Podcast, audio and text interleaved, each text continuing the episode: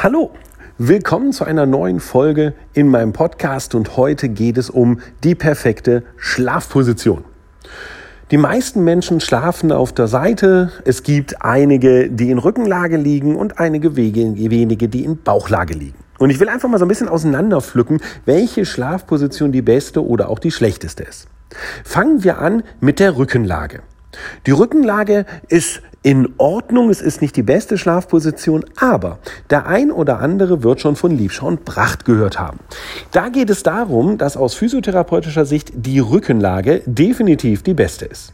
Und jetzt wird es im Endeffekt ein bisschen schwierig. Denn aus physiotherapeutischer Sicht stimmt das natürlich, denn wenn ich auf der Seite liege, ziehe ich die Beine ein kleines bisschen an. Das heißt so ein bisschen Embryonalhaltung und damit nehme ich ähnlich wie beim Sitzen im Büro oder im Auto wieder die Muskelverkürzung gerade im Hüftbeugerbereich in Kauf. Und das ist natürlich nicht optimal, wenn ich das die ganze Nacht auch noch mache.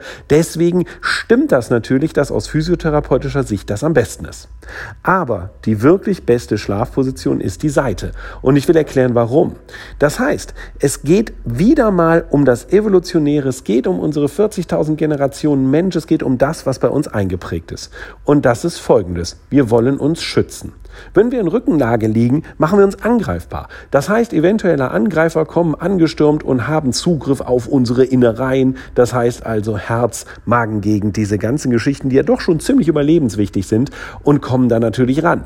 Gehe ich auf die Seite, ziehe die Beine ein bisschen an, schütze ich mich auf jeden Fall. Und das ist für mich eine Position, wo ich einfach mehr und besser die Schlafphasen ausnutzen kann, weil ich mich wohler und behüteter finde. Ich fühle mich einfach sicherer. Wenn ich dann noch auf der Seite liege, dass meine Schlaghand frei ist, also wenn ich Rechtshänder bin, dass die rechte Hand oben ist, dann ist es noch besser, denn ich kann mich direkt gegen eventuelle Angreifer wehren. Bringt mir wieder Sicherheit, bessere Ausnutzung der Schlafphasen. Das ist der Punkt. Jetzt kann man sagen, ja gut, aber bei mir stürmt nicht so oft jemand ins Schlafzimmer und die Tür kann ich auch abschließen. Ja, aber das, was evolutionär eingeprägt ist, was unser Gehirn weiß über tausende von Generationen ist, dass wir in einer Jote gelebt haben, in einer Höhle und dass der böse Nachbar mit der Keule oder der Säbelzahnzieger schon immer mal irgendwo reingestürmt werden konnte. Das ist der Punkt. Und das ist bis heute nicht raus und das wird auch die nächsten 1000, 2000, 3000 Jahre nicht raus sein. Damit müssen wir leben. Also ist aus der Sicht für die Ausnutzung der Schlafphasen die Seitlage definitiv besser. Jetzt gibt es noch die Bauchlage. Ähm, in einem anderen Podcast behandle ich das Thema zunierte Matratze beziehungsweise Härtegrade von Matratzen. Und wenn diese beiden Punkte nicht stimmen, der Körper ergonomisch nicht vernünftig liegt, vielleicht zu fest liegt und Druck abkriegt, kann er nicht auf der Seite liegen, weil Druck auf Gelenke, Gefäße Muskulatur ist unangenehm. Wenn mir die Schulter so zusammengedrückt wird, kriege ich Verspannung. Also muss ich aus der Seitlage weg. Wo kann ich hin? In Rückenlage. Rückenlage muss ergonomisch sehr gut angepasst sein, das funktioniert. Und das Einfachste ist aber die Bauchlage. Das heißt, das ist eine Fluchtposition, keine Schlafposition. Und man sieht immer so ein bisschen aus, als würde man gerade aus dem Flugzeug gefallen. Arme so von sich gestreckt, Beine abgewinkelt, wie auch immer. Also ergonomisch eine ziemliche Katastrophe für Hüfte, für Lendenwirbelbereich, für Halswirbel, für Schultergürtel. Aber ich kriege keinen Druck auf die Gelenke. Das heißt, wenn ich Bauchschläfer bin, dann ist das wahrscheinlich einfach der Grund, dass ich ergonomisch ganz, ganz schlecht liege und nicht auf Seite oder Rückenlage liegen kann. Jetzt ist es möglich, dass das bei mir von Kindesbeinen an ist. Und wenn ihr sagt, ich habe immer schon in Bauchlage gelegen, dann ist das so, dann ist das bei euch drin und dann kriegt ihr es auch nicht mehr raus. Dann braucht ihr eine Bettausstattung, die das berücksichtigt.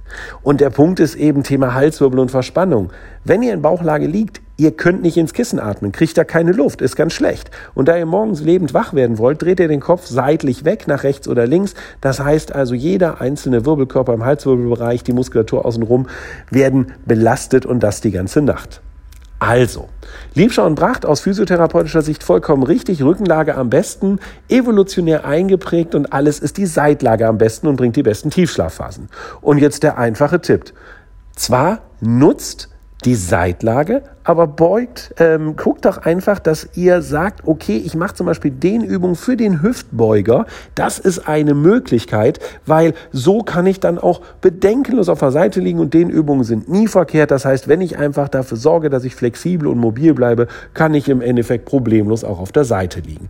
Und wenn ihr Bauchschläfer seid und es nicht gerade einprogrammiert ist, dann liegt es vielleicht wirklich an der Bettausstattung, wenn die nicht ergonomisch angepasst wurde. Gut, das war mein Podcast heute zum Thema die beste oder perfekte Schlafposition. Dann danke fürs Zuhören, wünsche euch einen schönen Tag. Bis dahin. Tschüss.